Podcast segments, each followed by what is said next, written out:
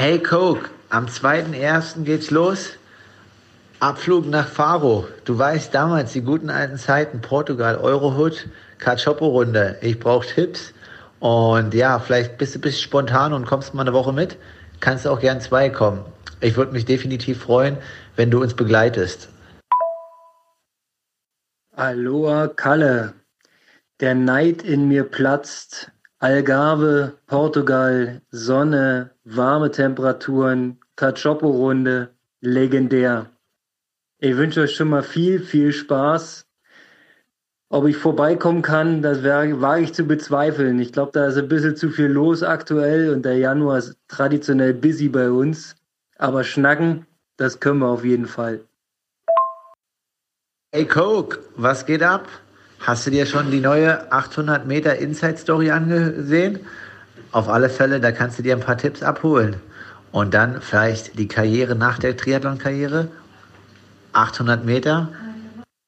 Jo, das 800 Meter Video, die Leistungsbereitstellung, mega spannend. Ich habe es reingezogen. Ähm, ja, das ist auf jeden Fall ein polarisierendes Ding. Ähm, das ist nicht unspektakulär und äh, bringt mich gedanklich auch noch ein Stück weiter in Sachen 1000 Meter Leistung. Aber wenn du da noch an weitere Insights kommst und noch ein bisschen mehr Know-how reinschmeißt, wäre ich dir sehr verbunden.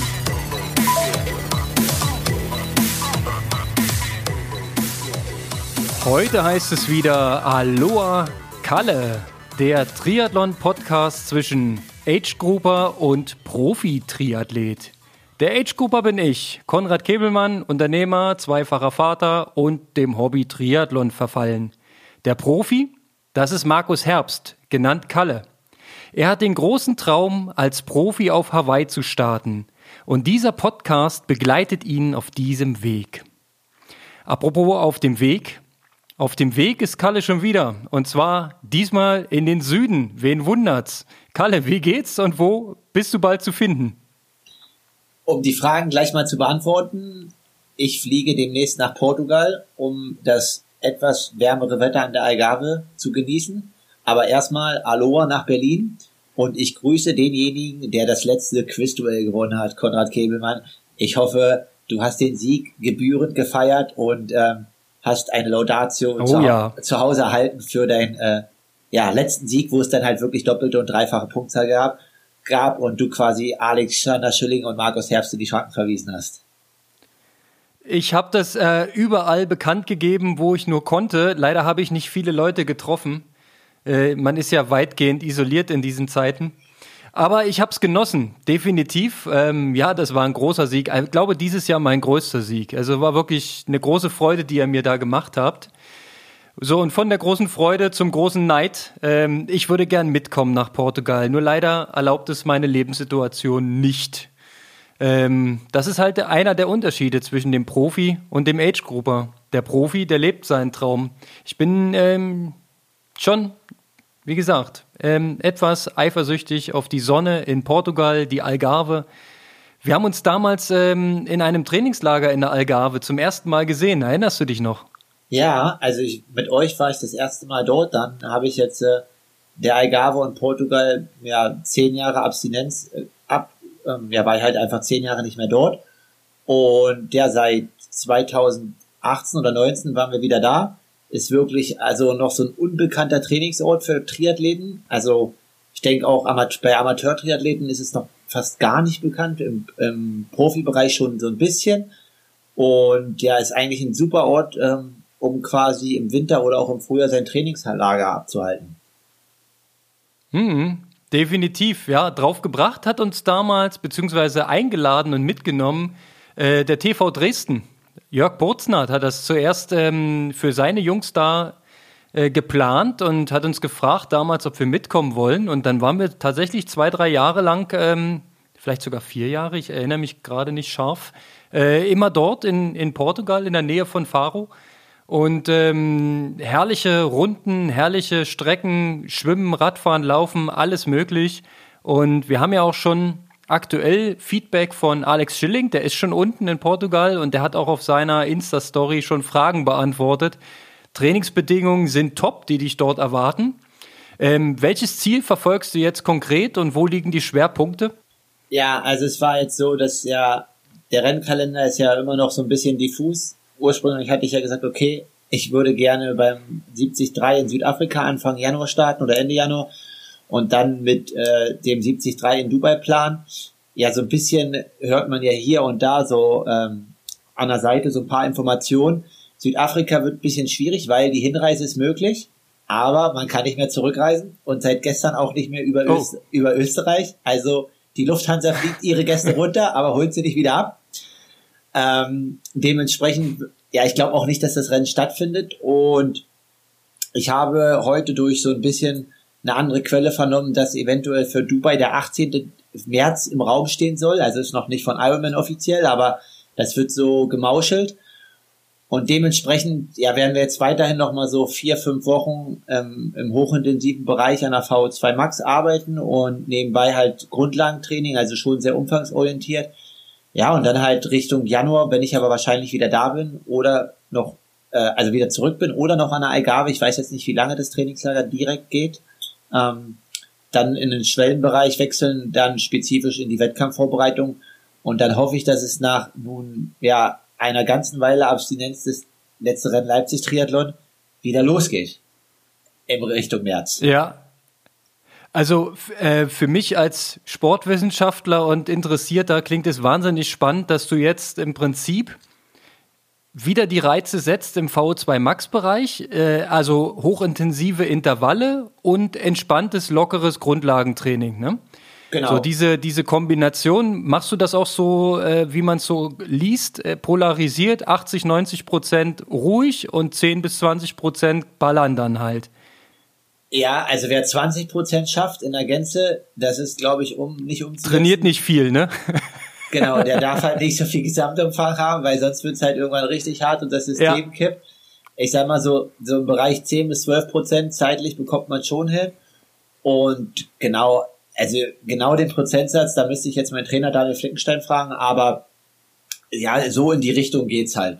Ja, finde find ich absolut hochspannend. Ähm, wie, wie viel Zeit muss man aus deiner Sicht als Profi für dieses Schwellentraining dann einplanen, um sich den letzten Schliff zu holen für so ein Mittelstreckenrennen zum Beispiel? Welchen ah, Abschnitt denkst du da? Das kommt immer drauf an, also was man auch für ein Typ ist. Also ich denke, dass ich, mir das ganz gut liegt, aber ja, so sechs bis acht Wochen schwellenorientiertes Training finde ich richtig gut und äh, da findet dann bei mir auch nochmal in dem Bereich eine Ökonomisierung statt. Also ich sag mal so drei, vier Wochen ähm, finde ich zu kurz. Und auch wenn jetzt jemand sagt, ja, er muss immer an seiner VO2 Max arbeiten, VO2 Max arbeiten, das ist richtig. Aber das ist am Ende irgendwann nicht der limitierende Faktor im Wettkampf, ähm, sondern da geht's halt einfach darum, irgendwie möglichst lange ökonomisch zu arbeiten jetzt im Triathlon auf der Mitteldistanz oder Langdistanz. Und ja, das ist einfach eine Gewöhnungssache ne? und eine Konditionierung. Und deswegen denke ich schon, dass diese Phase ja sechs bis acht Wochen lang sein sollte und auch kann. Mhm. Ja.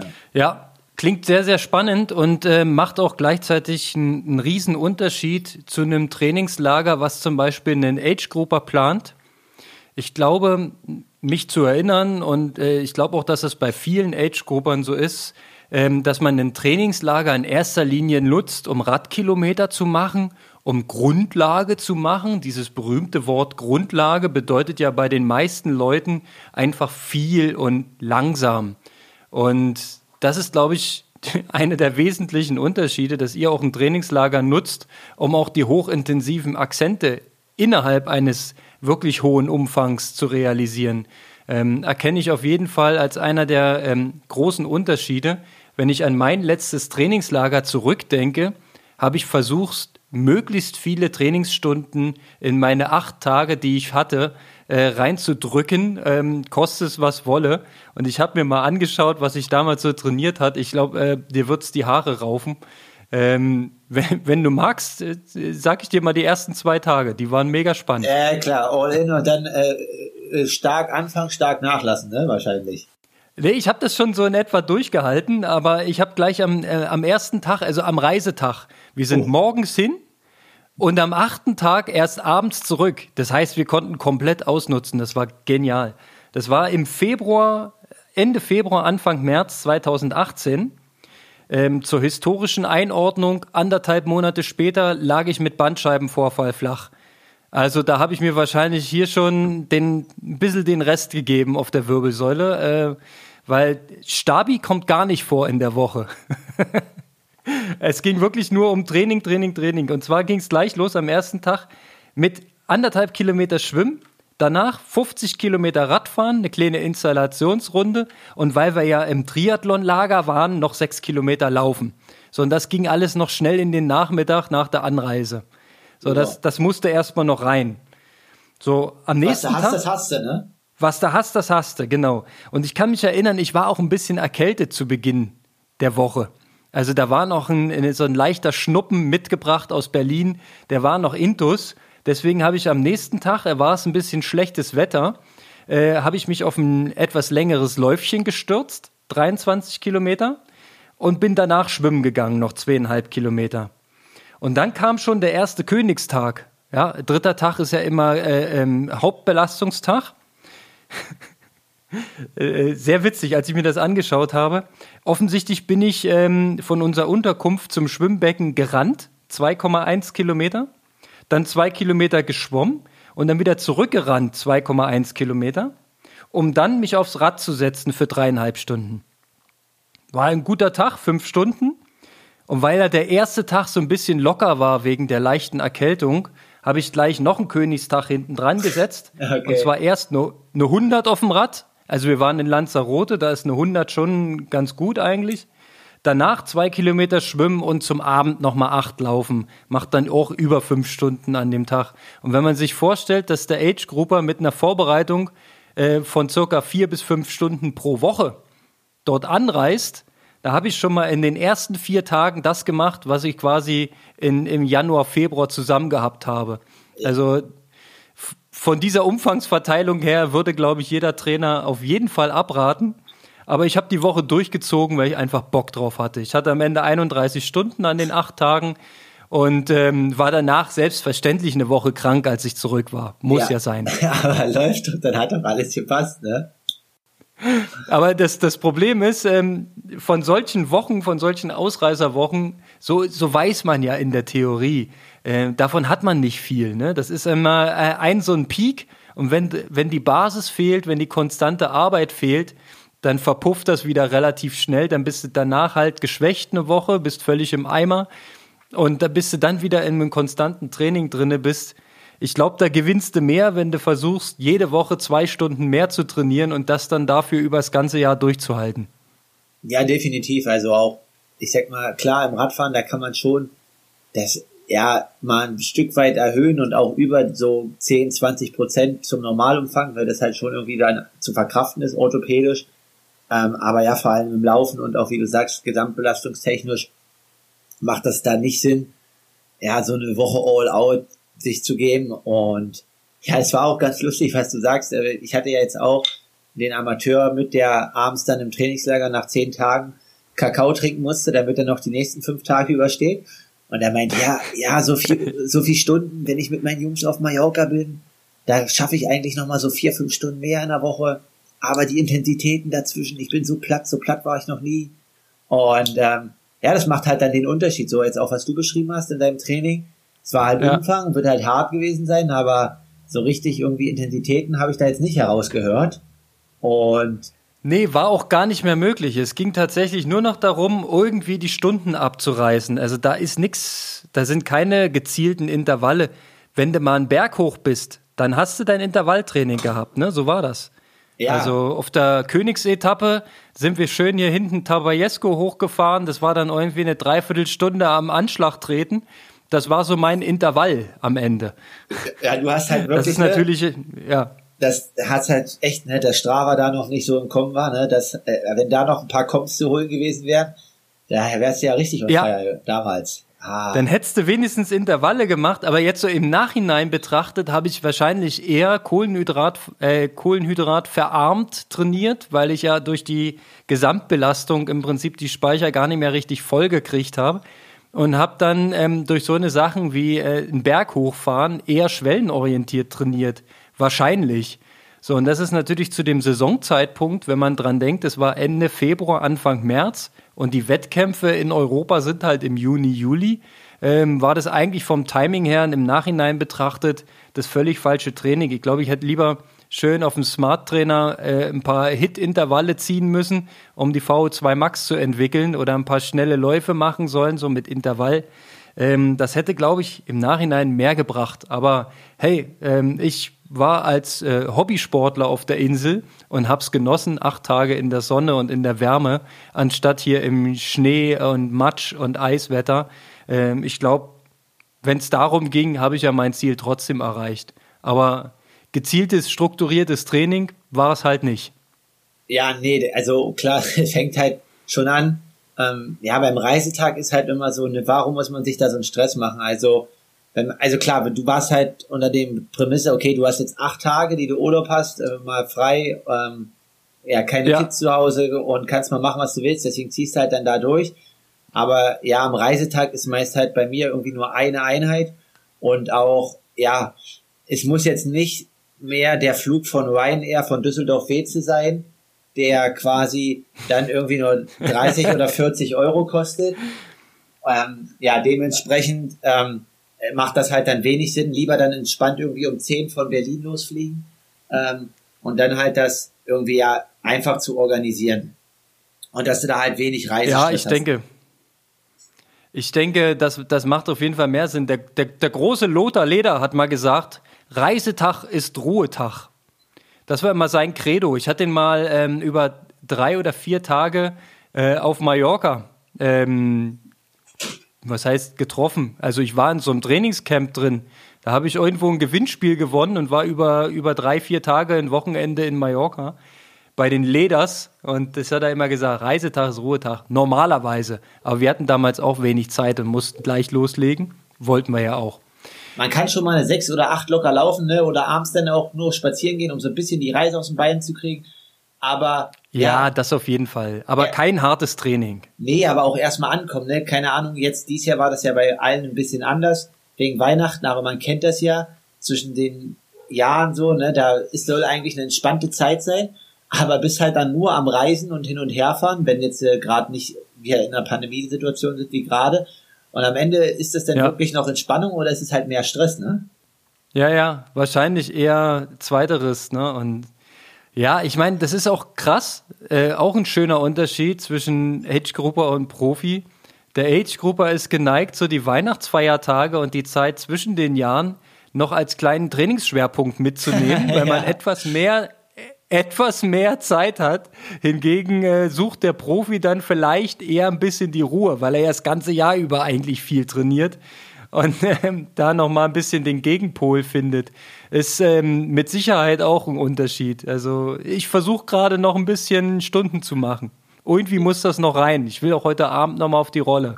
Ah ja, vorbildlich, vorbildlich. Nee, also du hast schon recht, diese Tage zwischendurch sind dann halt eher so ein bisschen auch mal, um runterzukommen und äh, ja, nicht dann noch die, die Trainingszeit hochzuhalten. Ist auch, glaube ich, mal okay in dieser Woche, ja, zwischen Weihnachten und Neujahr und dann halt mit Schwung ins neue Jahr zu gehen. Auf jeden Fall. Und viele Leute aus unserem Strava-Club haben auch die Woche, die Weihnachtswoche genutzt und waren fleißig laufen. Wir haben ja zu einer Challenge aufgerufen, den, äh, die Marathondistanz innerhalb einer Woche zu Fuß zurücklegen. Und du wirst es nicht glauben, ich habe 41 Sportlerinnen und Sportler gezählt, die das tatsächlich absolviert haben. Und allen voran als äh, Gesamtbelastung laufen, habe ich hier gefunden, die Paula Gredig, die hat sieben Stunden 45 auf ihren Füßen zurückgelegt. Äh, Und das ist ja schon, schon ziemlich gut. Ne? Also da schafft man schon allerhand Kilometer. Ja, und ich habe jetzt alle, äh, die qualifiziert sind, mehr oder weniger in unseren Lostopf geschmissen. Und wenn du Bock hast, können wir jetzt zusammen unsere drei Preise verlosen. Ja, definitiv. Ne? Also es sind ja schon irgendwie habe ich auch einige motivierte WhatsApp-Nachrichten bekommen, äh, ob jemand jetzt äh, hier, was er noch machen muss und wie der Stand ist und so weiter. Naja, und ich so einfach, ja, ihr müsst die 42 Kilometer laufen und dann seid ihr drin. Und jetzt können wir mal schauen, ne? Wir müssen uns jetzt entscheiden, mit welchem Preis wir anfangen. Sag mal, was machen wir? Wir fangen mit dem dritten Preis an wahrscheinlich, oder? Ich würde sagen, na klar, wir steigern uns, damit die Spannung hier erhalten bleibt. Ich versuche mal parallel ähm, mit so einem Handy nochmal mich selbst zu filmen beim Ziehen. Ah, was will der jetzt hier? Weißt du, so ein Handy zu bedienen ist manchmal auch gar nicht einfach, gebe ich zu. Ja, wir bräuchten eigentlich so ein Wie kann bisschen das das nächste Jahr, wenn wir dann wieder eine Weihnachtschallenge haben oder eine andere Challenge, dann äh, muss unser Mann im Background, Herr Ries, vielleicht mal so eine Lottofee oder so engagieren, die da äh, für uns die. Ja, eine Lottofee, das, das wäre jetzt, ohne dass es despektierlich gemeint ist, aber eine Lottofee wäre jetzt echt super. So, ich mache mal jetzt hier Kamera an. Ich habe hier den Hut. Der ist gefüllt mit den ganzen äh, Strava Papierschnipseln. Und ich ziehe jetzt, ich bin jetzt die Fee, also meine linke Hand ist die Fee. Ich krame drin rum und wir ziehen Pla Preis Nummer drei, okay? Das Preis Nummer drei ist So. das Trailrun-T-Shirt. Genau, das Trailrun Paket Plus nenne ich es mal. Ich gehe mal nachher ins Lager und schau mal, was wir alles Schönes haben. So, und gewonnen hat A. Richard minus Team. Oh, A. Ale Richard minus Team. Alexander Richard aus dem Erdinger Alkohol. Sagt dir was? Sagt mir was. Das ist Ah, eigentlich, äh, Super. Tri Triathlon Deutschland, äh, denke ich, mit einer der, ja, was heißt, den bekanntesten Age-Gruppe, aber den siehst du eigentlich in jedem Trainingslager, auf jeder Insel. Ähm, irgendwo ist er immer beim Wettkampf und so weiter. Ähm, ist, glaube ich, ganz gut verwurzelt da mit Erdinger und kommt aus Helmstedt. Also ist, würde ich sagen, äh, ein Triathlon Ultra, der wird sich definitiv Stark. freuen. Super, da haben wir schon mal den richtigen. Ich habe mir vorhin überlegt, wie kontaktieren wir denn diese Leute? Auf Strava kann man ja keine Direktnachrichten schreiben. Aber ähm, vielleicht finden wir äh, unsere Gewinner ja auch irgendwo über die sozialen Medien und schreiben die dort an oder irgendwie anders. Ähm, kriegen wir auf jeden Fall hin. Wir haben ja ein paar Chancen, wie wir das machen können. Na, wir können, Also ich würde aber trotzdem nochmal parallel bei A. Richard, du sagst Alexander? Alexander Richard, ja, und den können wir auch sonst über Instagram kontaktieren. Wollte ich gerade sagen, da kriegst du das doch hin. Ich will bloß noch mal auf sein Profil schauen, ob er uns das freigestellt hat. Ah, ich glaube nicht. Nee.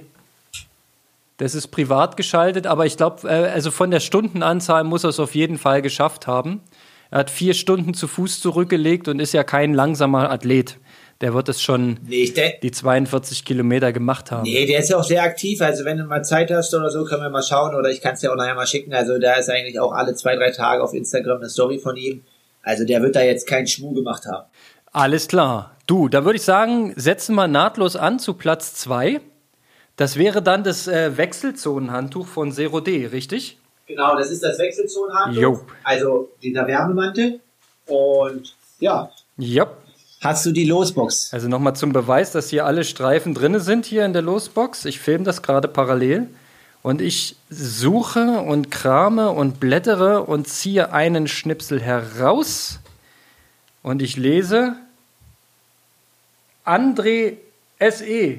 André SE. Oh. Okay. Ja, Was SE heißt, weiß ich nicht. also, So, er hat auf jeden Fall über vier Stunden zu Fuß zurückgelegt. Und da können wir auch nochmal drauf gucken. also, da bin ich jetzt, also alle Leute jetzt im Strava Club kenne ich noch nicht. Kommt der demnächst da, wenn wir uns wahrscheinlich mal irgendwie zu einer Challenge mit unserem Club treffen. Aber wer als Andreas E ist, kann ich jetzt leider nicht sagen. Ähm, Das finden wir irgendwann raus. So, ich will mal aufs Profil schauen parallel. So, Klick. Ha, das ist auf jeden Fall mal offen, das Profil. So, dann schauen wir mal. Macht auf jeden Fall ein paar äh, äh, Challenges mit. Ist ein interessierter Sportler. Ich scroll mal die ganzen Challenges runter. So, jetzt haben wir hier. Das ist ein 11,5 Kilometerlauf, dann noch ein Neuner, da bist du bei 20,5. Dann haben wir Fahrrad, Fahrrad, Fahrrad, Fahrrad. Hier haben wir noch einen Achter, dann bist du, nee, 8,5, da bist du bei 29, ah, und jetzt sind noch eine 13. 29, eine 10,8, 29, das sind 39,8. Und hier kommt noch ein 8 Kilometer Lauf. Damit sind wir safe über Marathon. Ich dachte, ich dachte, es wird schon eng jetzt hier, ne? Da war also der letzte Lauf. Nee, das waren jetzt hier 47 Kilometer. Also André gewinnt das Wechselzone Warmy Supertuch von Zero D.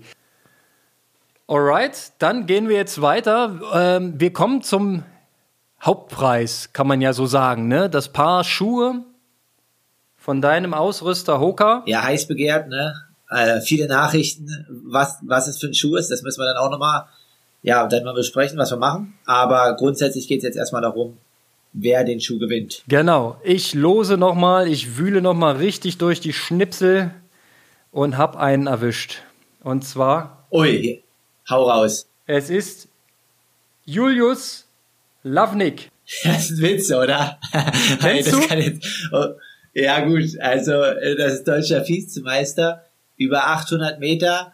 Ähm, Oh. Da, also er gewinnt den Schuh, aber ganz kurz ähm, müssen wir vielleicht mit ihm abklären, sind wir korrekt. Der hat halt einen Nike-Vertrag. Ich weiß aber nicht, ob er den nächstes Jahr noch hat. Vielleicht, also ich frage ihn halt, ne, schreibe ihm nachher gleich. Ähm, aber wenn, ich weiß nicht, ob der nächstes Jahr noch weiterläuft. Deswegen vielleicht ein Backup-Zug oder sollen wir das einfach erstmal klären mit ihm? Ähm, ich würde sagen, gewonnen ist gewonnen. Er hat es verdient. Ja, und ähm, Okay, und dann verschenkt er es einfach. ja, also sagen wir so. Oder wenn er sagt, ähm, ey Leute, es, ich bleib bei Nike und ähm, ich kann den Schuh nicht gebrauchen, zieht doch einen neuen. Ich lasse die Lose im Lostopf und du kontaktierst ihn vielleicht einfach. Genau, so machen wir es. Aber ja, der, Ja? also wie gesagt, ja, definitiv. Ich kontaktiere ihn, frage ihn und ist jetzt krass, hätte ich, jetzt haben wir hier einen richtig schnellen Mann. Konrad, der kannst du vielleicht, äh, dadurch, dass du jetzt in die Losfee warst, ihn noch mal fragen. Also ich glaube, der hat auch so eine Bestzeit von 1,47 auf 800. Das Oh. ist dann dein Mann neben, neben Robert, der dich dann, äh, ja, über die 1000 Meter bringt. Alles klar. Ähm, ja, wir haben ja da noch was vor. Die, die Frage ist, wann werden wir das in die Realität umsetzen können? Das schiebt sich irgendwie immer weiter mit dieser Pandemie einher. Wir wollten es ja indoor machen, ne? in, eine, in einer Halle in Halle am besten. Aber ähm, inwiefern das funktioniert, steht ja ein bisschen in den Sternen. Ich arbeite trotzdem an meiner Grundschnelligkeit weiterhin und be bereite mich vor. Ich bin bereit, Kalle. Ich bin bereit. Wir können die Challenge machen. Aber wann und wie, Ja. das wird sich noch zeigen. Erstmal machst du Portugal. Definitiv. Und äh, ich mache mir eigentlich eher Sorgen, weil im Alter bist du ja immer besser. Und nicht, dass dann, ja, jetzt dann irgendwie, jetzt hast du ein Jahr Vorbereitung, setzt alles auf die 1000 Meter.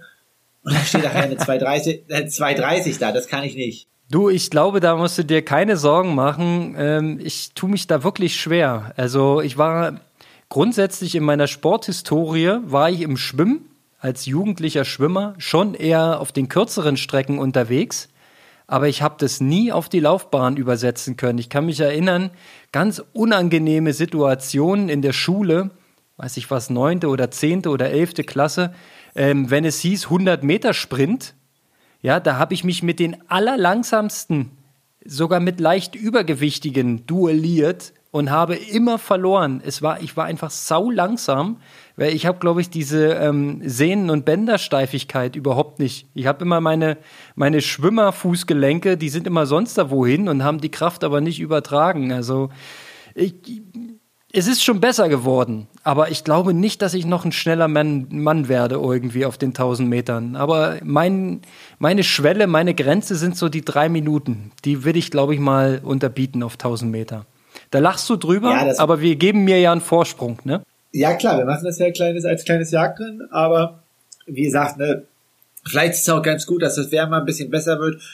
Und dann machen wir es halt Outdoor, ob Halle oder Outdoor, aber es ist definitiv auf der Bahn.